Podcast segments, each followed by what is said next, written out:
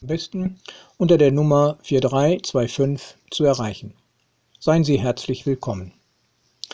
Liebe Hörerinnen und Hörer, wenn im Wort Gottes vom König gesprochen wird, dann fällt es mir nicht leicht, das richtig einzuordnen. Mir fehlt einfach die Erfahrung. Anders als manche Nachbarländer haben wir in Deutschland ja weder Königin noch König. Ich denke aber auch, dass mir das nicht viel weiterhelfen würde, wenn wir sie hätten.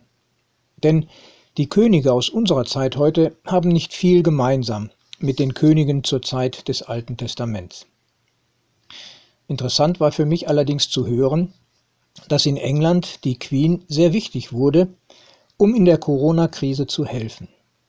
Sie hat sich in einer berührenden Rede an das Volk, das klingt ja auch schon irgendwie komisch, also an die Menschen gewandt, damit alle den Ernst der Lage erkennen und die rigorosen Maßnahmen zum Schutz aller anerkennen und auch befolgen. Das hat offensichtlich gewirkt und zeigt, wie sehr die Engländer sich mit ihrer Königin verbunden fühlen, ihr Vertrauen und sich an ihren Worten orientieren. In der Losung für heute ist von Gott, dem König seines Volkes zur Zeit des alten Bundes, die Rede und es folgt eine starke Zusage für Menschen, die auch in großen Sorgen und in großer Bedrängnis waren.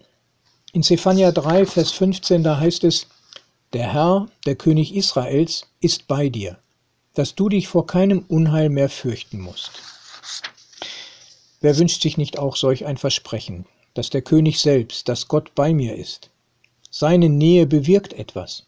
Gott an seiner Seite zu wissen, ist echte Hilfe, das führt dazu, dass der Mensch durch Gottes Zuwendung ermutigt und gestärkt ist.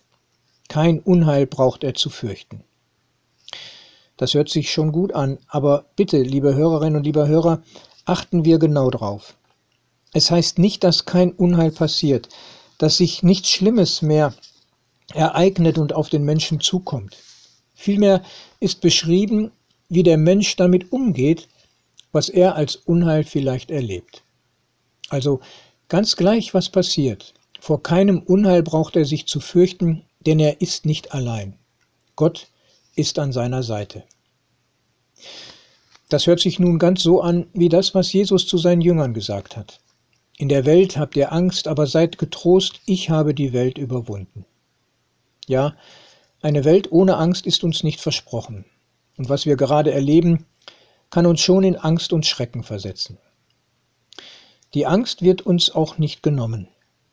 Weder durch die Entdeckung des Impfstoffes noch durch noch so große Zuwendungen und Hilfen des Staates.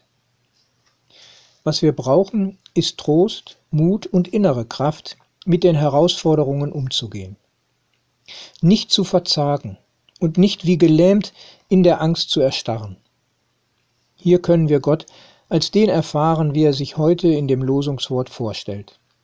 Wir können uns bewusst machen, dass er da ist und uns kennt und versteht und die Fragen und Sorgen mitträgt. Und haben wir das Gefühl, uns bleibt nur die Flucht, dann können wir zu ihm fliehen und landen nicht im Nirgendwo. Ein Gebet, ein Lied, ja schon ein einfacher Gedanke ist der erste Schritt, die Nähe Gottes zu spüren und sich seiner Gegenwart anzuvertrauen. Ich bin davon überzeugt, dass Gott sich in dem Moment erfahren lässt, wenn ich auch gleich nichts fühle von seiner Macht. Probieren wir es halt immer wieder aus. Ich wünsche Ihnen die Geborgenheit, die Gottes Zusage schenkt. Ich bin bei dir, sagt Gott, dass du dich nicht fürchten musst. Herzlich grüßt Sie, Ihr Ralf Schöll.